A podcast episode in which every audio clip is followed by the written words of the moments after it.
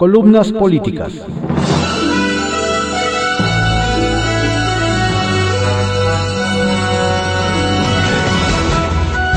Continuamos con la audiosíntesis informativa de Adrián Ojeda Román, correspondiente a hoy, jueves 13 de agosto de 2020. Vamos con algunas columnas políticas que se publican en diarios de circulación nacional. En la mira, por Lourdes Mendoza, que se publica en Eje Central. Mr. Torruco la regó. Yes. El secretario de Turismo Miguel Torruco la regó y feo al no estar pendiente de las traducciones de los lugares más emblemáticos del país en la portada Visit México. Y no estamos hablando de cualquier página, sino de la más importante para atraer turistas. Su descuido ridiculizó la imagen de México en un periodo en el que todos los países se van a pelear por los pocos visitantes que haya con la reactivación económica. Con esos amigos, ¿para qué queremos enemigos? La promoción, la promoción del país no se hace por arte de magia y si el gobierno de Andrés Manuel López Obrador no le ha dado incentivos a la industria turística, lo mínimo que debe hacer es proteger los bienes del país. Por si a Torruco se le olvida, hasta antes de la pandemia, el sector turístico aportaba cerca de 9% del Producto Interno Bruto Nacional y generaba más de 4 millones de empleos. No es un juego. El coronavirus ha puesto en jaque a unas 500.000 empresas turísticas. Como dice Braulio Arzuaga, presidente del Consejo Nacional Empresarial Turístico, CNET, con la reactivación económica, yo me imagino a todos con un cuchillo entre los dientes tratando de ver quiénes son los turistas que salen para poder estar con nosotros. Recordemos que nosotros somos parte del top 10 de países que reciben turistas. Estamos en las grandes ligas, estamos jugando en la Champions, donde está Estados Unidos, está Tailandia, está España, está Francia, dijo Arzuaga. Recalcó que por la pandemia se perdieron casi 5 mil millones de dólares por visitantes internacionales. En total hay más de 10 millones de turistas internacionales que se han perdido, entre ellos 4.4 son turistas que viajan en avión, otro sector, el aeronáutico, que no ha tenido incentivos. Agregó que la industria aporta 14.700 millones de pesos en un año, pero se ha perdido el 52% en este semestre así como lo está leyendo. Para el CNET, las pifias en el portal Visit México son sumamente graves. En una carta a la opinión pública, las asociaciones y cámaras que integran el Consejo pidieron al gobierno federal que, además de proceder legalmente en contra de los responsables por la afectación, se trabaje de manera conjunta en el resarcimiento de los daños. Y he aquí un poco de historia. El gobierno de AMLO liquidó al Consejo de Promoción Turística y la Sectur se quedó con Visit México. Pero a decir de Torruco, la empresa contratada antes para la operación de la página costaba un dineral. Por eso se decidió una nueva estrategia, que la empresa BrainTVT explotara la página sin que el gobierno le pagara. BrainTVT a su vez subcontrató a Tecnocen, y hubo una disputa por falta de pago que terminó en denuncias penales contra quien resulte responsable por un supuesto hackeo del portal, un portal fake, como le llamó Torruco. ¿Qué empresa es la culpable de las pésimas traducciones? Mis informantes me dicen que es otra compañía subcontratada por Braintivity.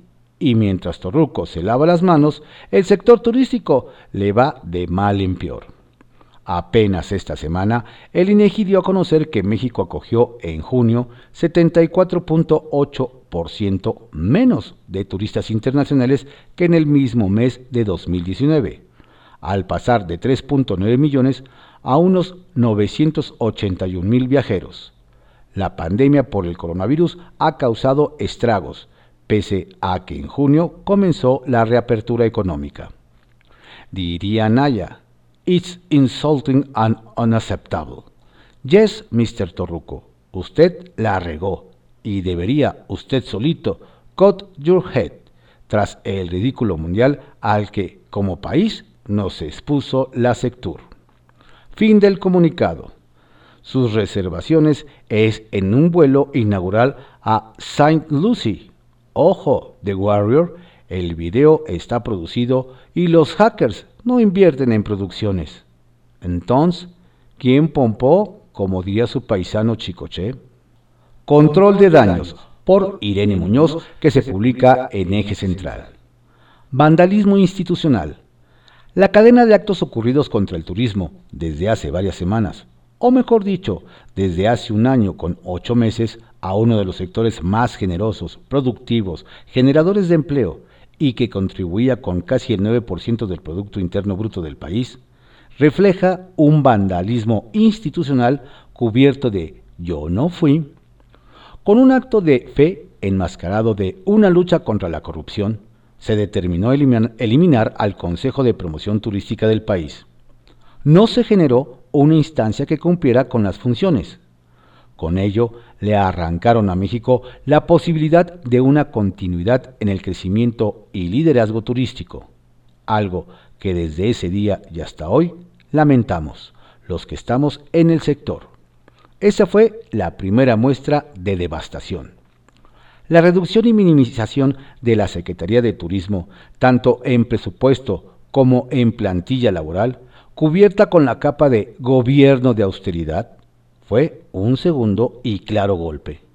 El sector no le interesa al gobierno, desconocían su relevancia, y el titular de la dependencia, que se supone está para protegerla y fortalecerla, estaba orgulloso por contribuir en gastar menos. Nadie inmerso en el sector en México ni en el extranjero entendía qué hacían en nuestro país.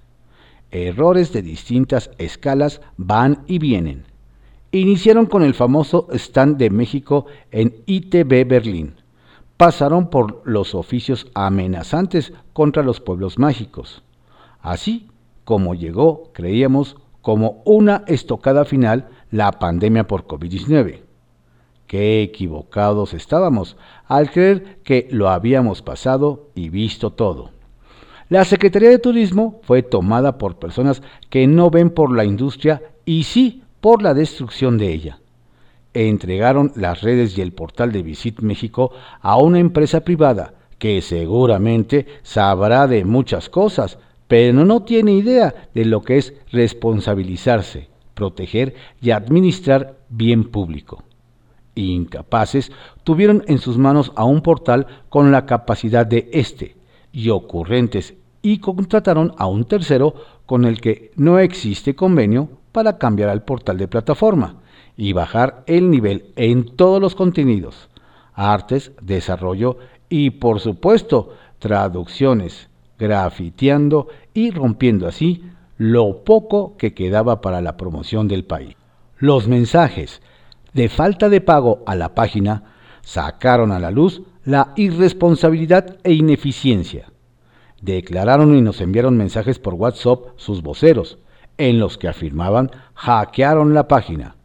El secretario se prestó al juego en lugar de realizar actos de autoridad, como rescindir el convenio y demandar civil y penalmente a la empresa Braintivity, como su responsabilidad lo establece.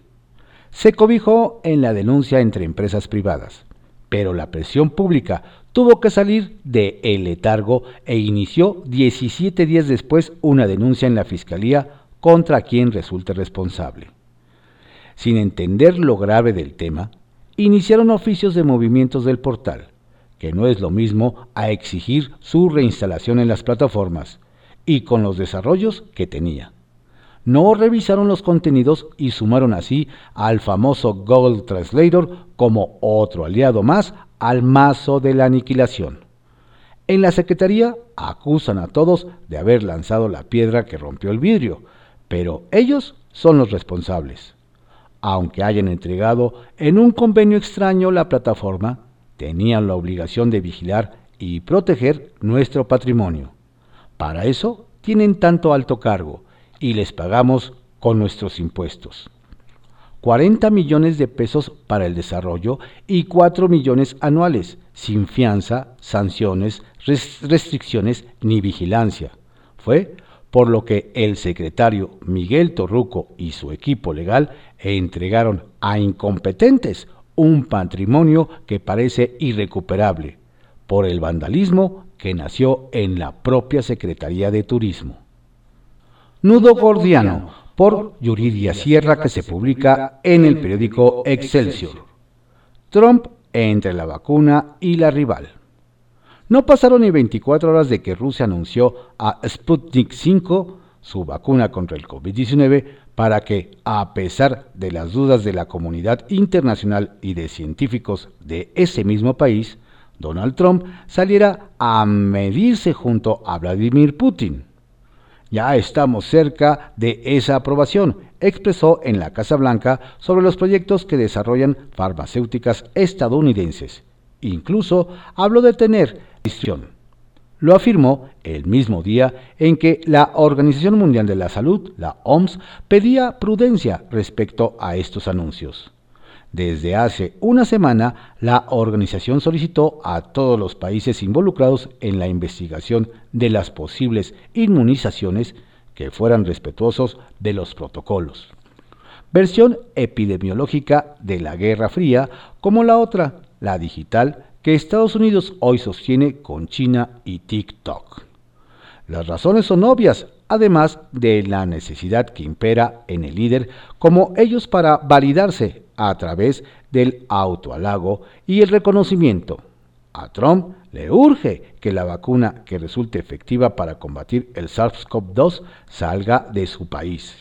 Sentirse el salvador del mundo sería su trampolín para repuntar en las tendencias electorales que hoy lo castigan con al menos siete puntos por debajo de Joe Biden, su rival demócrata. Siete puntos, si somos generosos, pues hay encuestas que lo ponen hasta 10 puntos abajo. Por ello, en las últimas semanas, el republicano no ha parado en anunciar inversiones, tanto millones para este proyecto, tantos para apartar lo que produzcan en otros países. Si la vacuna proviene de su país, se asegurará de ser el primero en adquirirla vacunar a la población de Estados Unidos no solo lo protegería de un contagio de coronavirus, también lo inmunizaría a él ante una derrota o al menos no sea con una diferencia en votos de dos dígitos. Aunque todo parece indicar que a Trump no le será suficiente solo con tener una vacuna en sus manos, el anuncio de Kamala Harris como compañera de fórmula de John Biden abre otro frente. Ella no solo es representante de la vasta comunidad migrante de los Estados Unidos, hija de madre india tamil y padre jamaicano, también fue la primera mujer fiscal del estado de California, con una carrera sólida en la aplicación de la ley a pesar de los cuestionamientos por su dureza, la coyuntura y su origen la obligan a responder por los derechos de los afroamericanos, un tema que será factor importante en la próxima elección, más aún con los movimientos sociales y el debate por el uso de la fuerza a raíz del asesinato de George Floyd.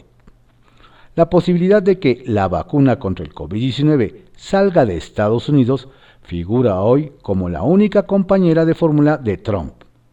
Lo mismo sus arrebatos para medirse con quien le resulte una amenaza por ello, la ironía con la que respondió tras la confirmación de que Harris aspira a ser la próxima vicepresidenta de su país vía su partido rival.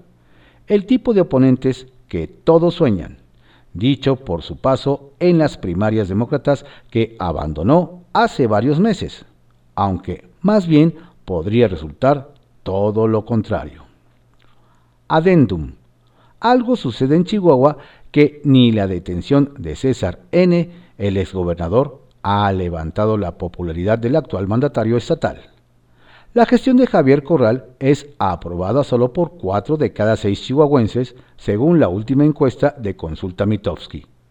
Y si este número es malo, rumbo a la renovación de la gubernatura, es causa para que Morena tenga vías sin tantos obstáculos.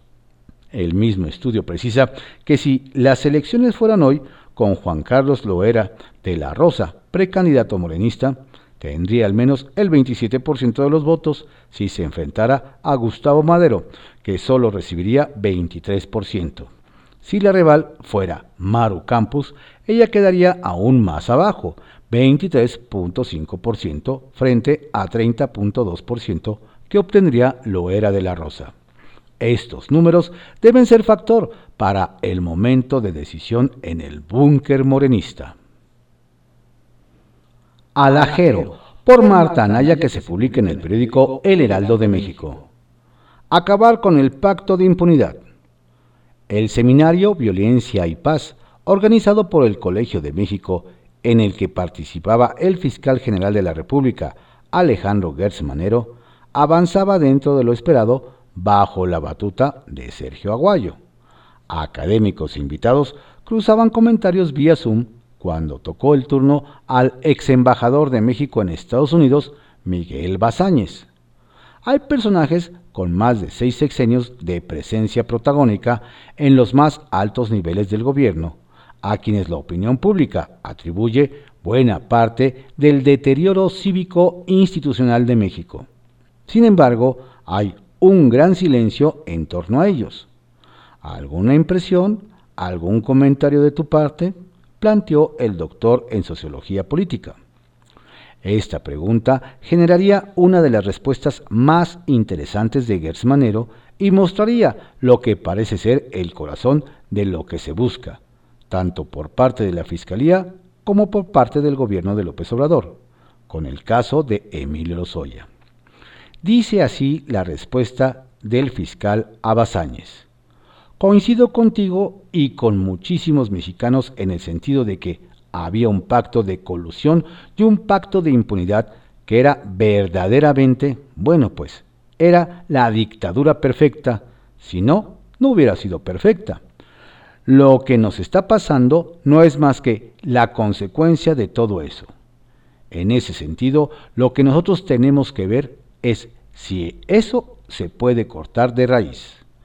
Esta es la oportunidad de ver si realmente estamos frente a un cambio o si las estructuras y el sistema finalmente van a prevalecer y nos van a acabar atropellando.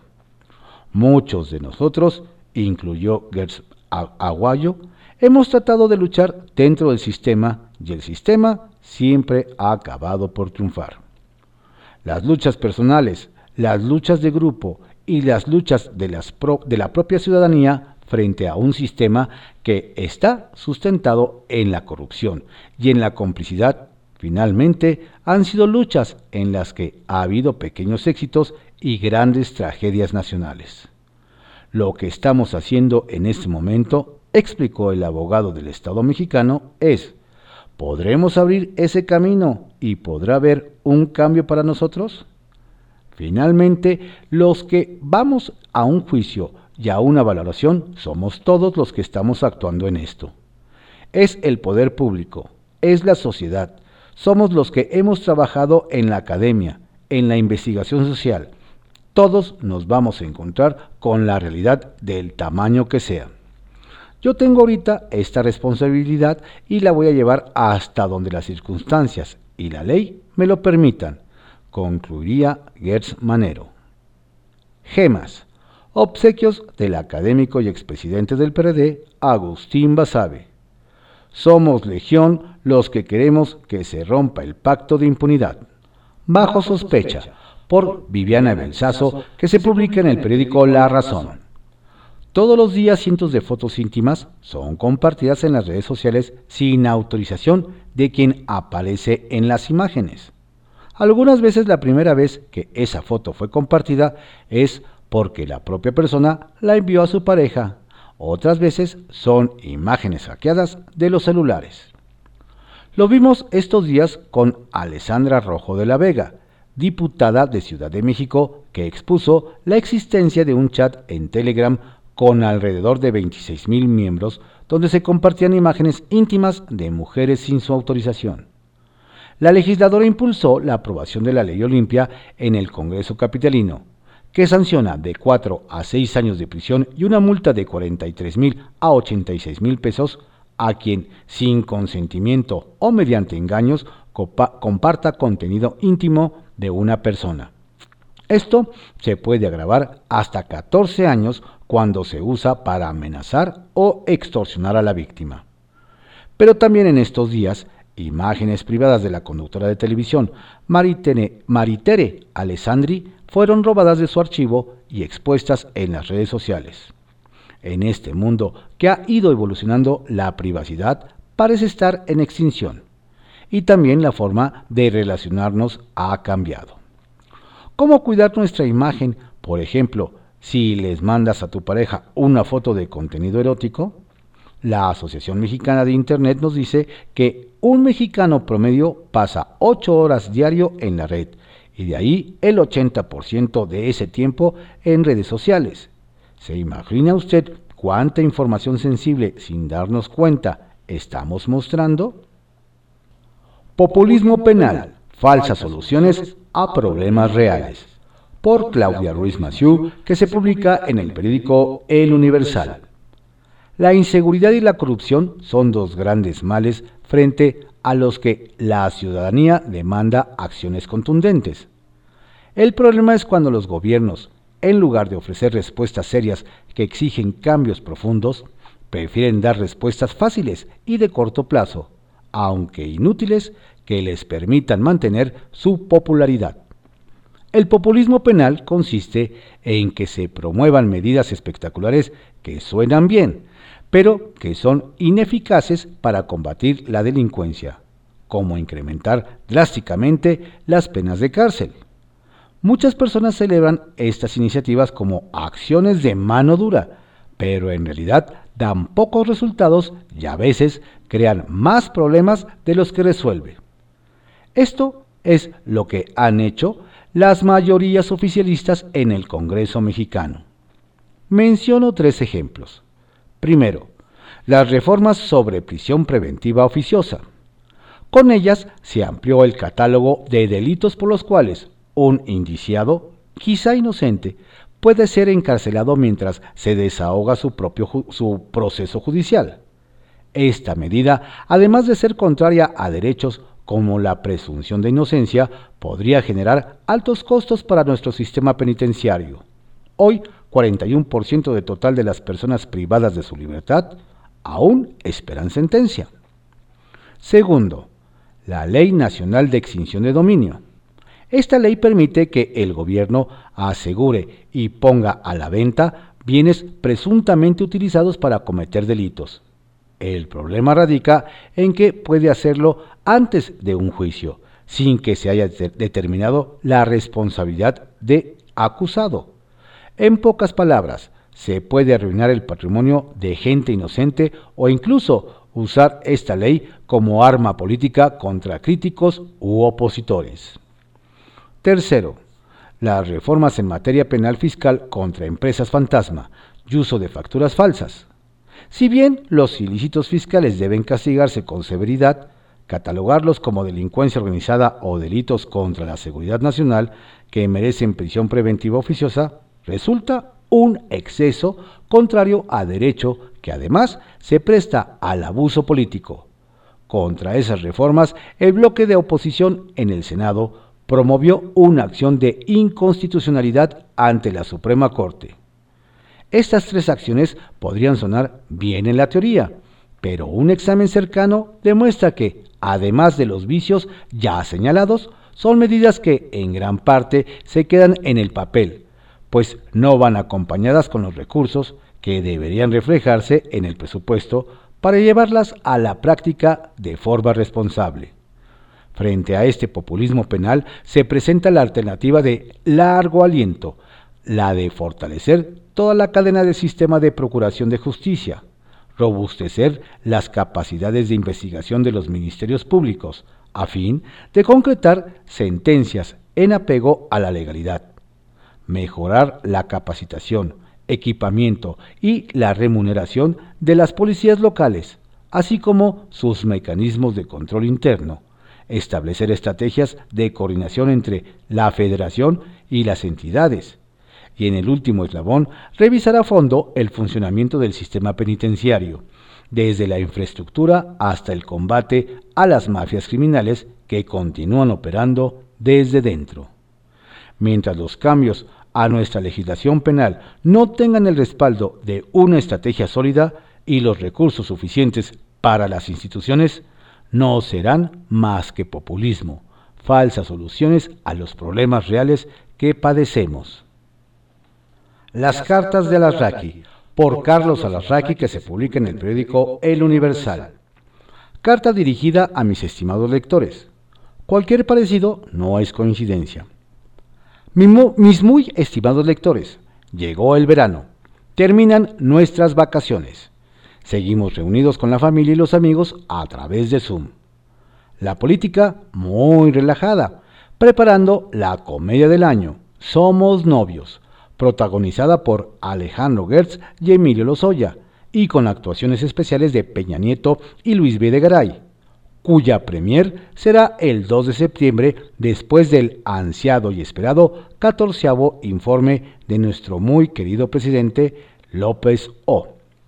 Es por esta razón, mis queridos lectores, que he decidido compartir con ustedes en esta carta semanal una serie de pensamientos de gente muy sabias. Algunos de estos pensamientos no son muy atractivos, pero sí muy certeros. ¿Están listos? Iniciemos pues. Comencemos con el nefastismo asesino de Joseph Goebbels. Hay que hacer creer al pueblo que el hambre, la sed, la escasez y las enfermedades son culpa de nuestros opositores y hacer que a nuestros simpatizantes se lo repitan en todo momento. Continuemos con tres pensamientos muy amables del inmortal Abraham Lincoln. 1. Nadie tiene la memoria suficiente para mentir siempre con éxito. 2. Hay momentos en la vida de todo político en que lo mejor que puede hacer es no despegar sus labios. 3. El conocimiento es la mejor inversión que se puede hacer. Ahora les presento dos pensamientos del extraordinario líder Winston Churchill. Un fanático es alguien que no puede cambiar de opinión y no quiere cambiar de tema. 2. El problema de nuestra época consiste en que los hombres no quieren ser útiles, sino importantes. Sigamos con cuatro grandes frases del genio de Platón. 1. El sabio querrá estar siempre con quien sea mejor que él. 2. La ignorancia es la semilla de todo mal. 3. La tiranía surge de forma natural a partir de la democracia. 4. El hombre embrutecido por la superstición es el más despreciable. Es el turno de mexicanas y mexicanos ilustres. No estudio para saber más, sino para ignorar menos. Sor Juana Inés de la Cruz. La libertad no necesita alas, lo que necesita es echar raíces. Previo Nobel Octavio Paz. El indulto es para los criminales, no para los defensores de la patria. Miguel Hidalgo. Aquel que no espera vencer ya está vencido. Benito Juárez. Sufragio efectivo, no reelección. Francisco y Madero. No hay nada tan vacío como un cerebro lleno de sí mismo. Ignacio Altamirano. Si les parece, vayamos ahora con mexicanos ilustres en este siglo. Las muertes del COVID-19 llegarán a máximo a 2.000. Ilustrísimo doctor López Gatel. Los que fallecieron de COVID-19 fue por la comida chatarra y por tomar refresco. Otra vez López Gatel. Hace cuatro meses. Les juro por esta que ahora sí ya llegamos al máximo de la curva de la pandemia. López Gatel. No usaremos la fuerza para reprimir. Alfonso Durazo secretario de Seguridad y Protección Civil. Hace cuatro meses. Hay que abrazarse. No pasa nada. Presidente López Obrador. Antier. Todo mi gobierno debe de guardar un minuto de silencio por los muertos del coronavirus. Otro López. Pero esta vez Obrador. Yo creo que ha resistido nuestra economía. Ya saben quién. Hace 16 meses no tengo derecho a fallar. Estimados lectores, les deseo de todo corazón que estas joyas que les presenté les permitan enriquecer su corazón. Y para terminar, les dejo una gran frase mexicana sin autor. No renuncies a tus sueños, sigue durmiendo. En privado, por Joaquín López Dóriga, que se publica en el periódico Milenio. ¿Qué pasa el expresidente? Ayer por la mañana el presidente López Obrador se dejó ir por el entusiasmo de las revelaciones de Emilio L. y aseguró que implican que los expresidentes Felipe Calderón y Enrique Peña Nieto tengan que declarar. Y luego acotó, de ahí a que sean responsables es otro asunto. Él, Lozoya, tiene que probar sus acusaciones, que es, apunto yo, la condición esencial para que citen a sus dos antecesores. Y lo dejó claro el fiscal Gers Manero cuando el martes dio a conocer la declaración de hechos de Emilio L. y la apertura de la carpeta de investigación correspondiente. Vamos a empezar a realizar todas las diligencias. En primer lugar, las ratificaciones, después la presencia de los testigos, el análisis pericial de cada uno de los recibos y del video, y en el caso de que sea procedente a las personas que él imputa, las llamaremos a declarar. Es decir, va en ese orden. Primero, la procedencia y comprobación de los dichos de L, y luego, en el caso de que pruebe sus acusaciones y así lo considere el fiscal, citarlos a declarar, no al revés. Pero en ese entusiasmo por lo que el presidente considera el más contundente aval de su política anticorrupción, se dejó ir por la vía corta cuando la que hay que seguir es la legal.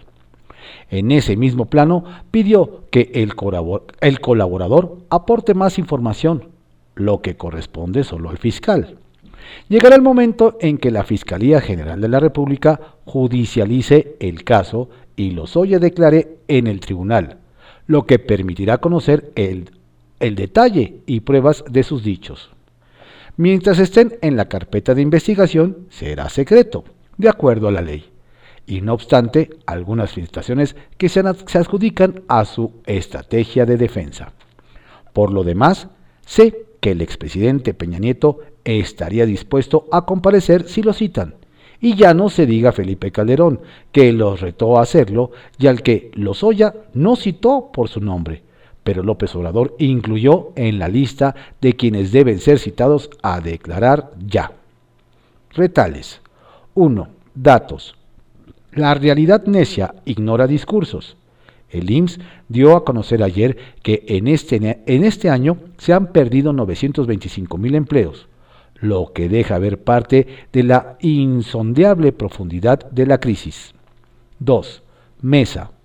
Hasta donde sé, el presidente López Obrador sería el primer interesado en que Gerardo Fernández Noroña no presida la mesa directiva de la Cámara de Diputados durante el proceso electoral. Y 3 cuentas. En la mañanera del 13 de febrero, el presidente reveló que en la cena con los empresarios logró compromisos con 75 de ellos para que le compraran 1.500 millones de pesos en la rifa del avión. Pero ayer el director de la Lotería Nacional, Ernesto Prieto, dijo que solo ha vendido 33.73% de los billetes. 2 millones 24 mil, equivalente a 1.012 millones de pesos. ¿Y qué pasó con los 1.500 millones de los empresarios? ¿Incumplieron? Porque no salen las cuentas. Historias de reportero, por Carlos Loret de Mola, que se publica en el periódico El Universal. Peña manda mensaje a AMLO. Si me citan, voy a declarar. Desde España, donde ha pasado buena parte de su expresidencia, Enrique Peña Nieto comunicó vía telefónica un mensaje para su sucesor, Andrés Manuel López Obrador. A través de un interlocutor confiable para ambos, le expresó que si la Fiscalía General de la República lo cita a declarar, viajará a México y se presentará a declarar. Según fuentes oficiales del más alto nivel, el expresidente fue más allá le adelantó a su sucesor a través del mismo correo al que los dos le tienen mucha confianza, lo que diría frente al Ministerio Público en caso de ser requerido. Que Lozoya se va a enredar en sus propias mentiras, que él nunca supo de los millones de dólares de Odebrecht a su campaña presidencial de 2012 y que si Emilio Lozoya pidió y recibió dinero para eso y otras cosas, fue a título personal. Que la relación de Peña Nieto con Odebrecht y sus dueños siempre se dio a través de Lozoya. Que él lo presentó con ellos porque eran sus amigos y que quien los promovió para hacer negocios en el sexenio fue el propio Lozoya. Que su campaña presidencial no necesitaba recursos del extranjero, que tenía suficientes con los apoyos de empresarios mexicanos y sobre todo de la veintena de gobernadores priistas que en ese momento estaban en funciones. Que en el tema de la empresa Agronitrogenados, él ni amigo era de Alonso Ancida, que esa operación fue fruto de la relación de Lozoya con el expresidente Carlos Salinas de Gortari, y que la reforma energética, él como presidente, nunca pidió a su director general de Petróleos Mexicanos que se reuniese con ningún legislador para convencerlo de nada, porque esos votos los cabildaban los sus secretarios de Hacienda Luis Videgaray y de Gobernación Miguel Ángel Osorio Chong. El exmandatario sabe que su destino depende de un solo hombre, el actual presidente de México. Sacia Morbos. En su declaración, Emilio Lozoya Austin detalló días y horas y lugares en los que habría entregado el dinero a políticos. Viene la etapa de dichos contrapruebas, ataques y defensas. Como cantaría Joaquín Sabina, ocupen su localidad y presten toda atención. A punto está de levantarse el telón. 2. Una corrección. El restaurante citado ayer en esta columna Historias del reportero no se llama Prado Norte, sino otro barrio. Es el lugar que frecuentaba, siempre custodiado por varios hombres con armas largas, el papá de el exsecretario de Desarrollo Social y diputado priista, Luis Miranda Nava. Estas fueron algunas columnas políticas que se publican en diarios de circulación nacional en la audiosíntesis informativa de Adrián Ojeda Román, correspondiente a hoy jueves 13 de agosto de 2020. Tenga usted un estupendo día, por favor cuídese, cuide a su familia, cuidémonos todos. Si va a salir, hágalo con todas las precauciones habidas y por haber.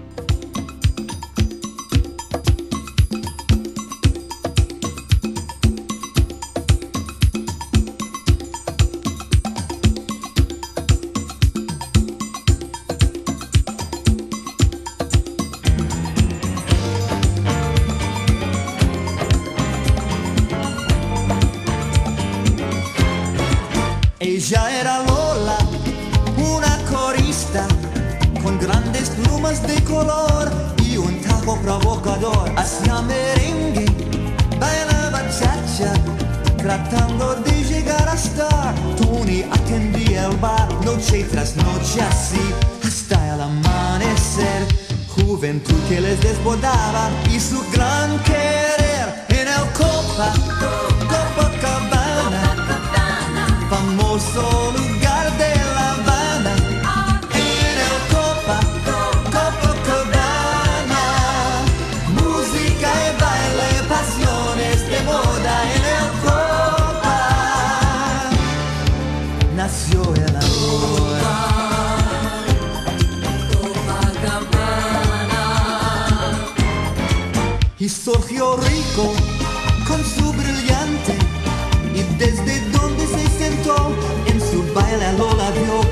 impresionado, la quiso al lado.